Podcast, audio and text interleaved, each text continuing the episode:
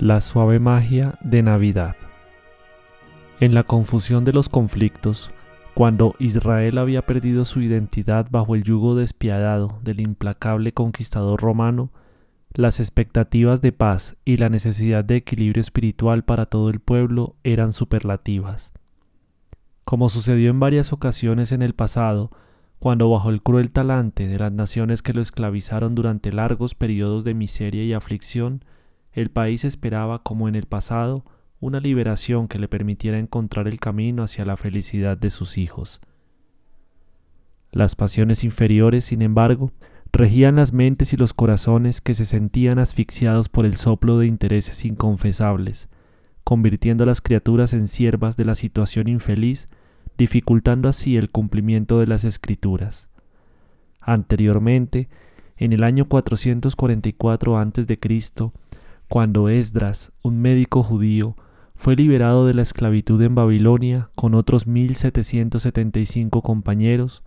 por Artajerjes Longímano y regresó a Jerusalén, restableció el culto a Jehová, restauró la nacionalidad judía y trabajó para la construcción de murallas en la ciudad. Reunió todos los libros de Moisés, los examinó detenidamente y estableció el canon de la escritura llevando a cabo actividades dignas que deben servir de modelo para siempre.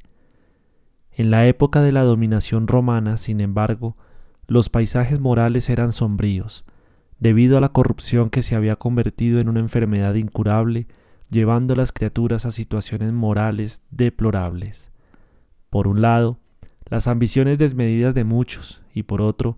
el singular fanatismo religioso generó comportamientos agresivos y desafortunados que produjeron situaciones nefastas en criaturas carentes de valores éticos para liberarse del yugo de la esclavitud. A medida que las luchas públicas y entre bastidores se volvieron insoportables,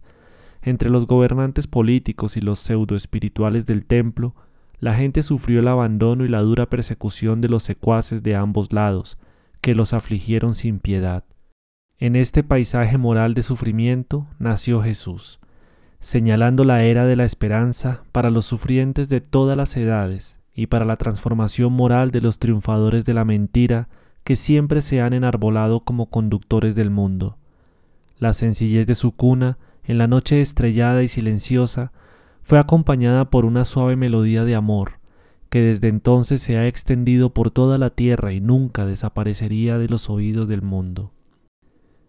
Viviendo la experiencia sublime del amor, Jesús dibujó en los paneles espirituales de la humanidad la pauta de seguridad incomparable para la felicidad, enseñando que sólo a través de sentimientos de misericordia, bondad y abnegación, la criatura alcanza la meta por la que se encuentra en la tierra. Su mensaje, todo tejido con sabiduría, ternura y paz, se convirtió en el clímax de las conquistas del pensamiento histórico y algún día brillará soberanamente entre los seres humanos. Así, siempre que las alucinaciones humanas se desbordan en crímenes y violencia, en abusos y destrucción, la sublime claridad de su cuna pende sobre las sombras dominantes, anunciando su llegada a la tierra, en la inolvidable y suave noche de su Navidad.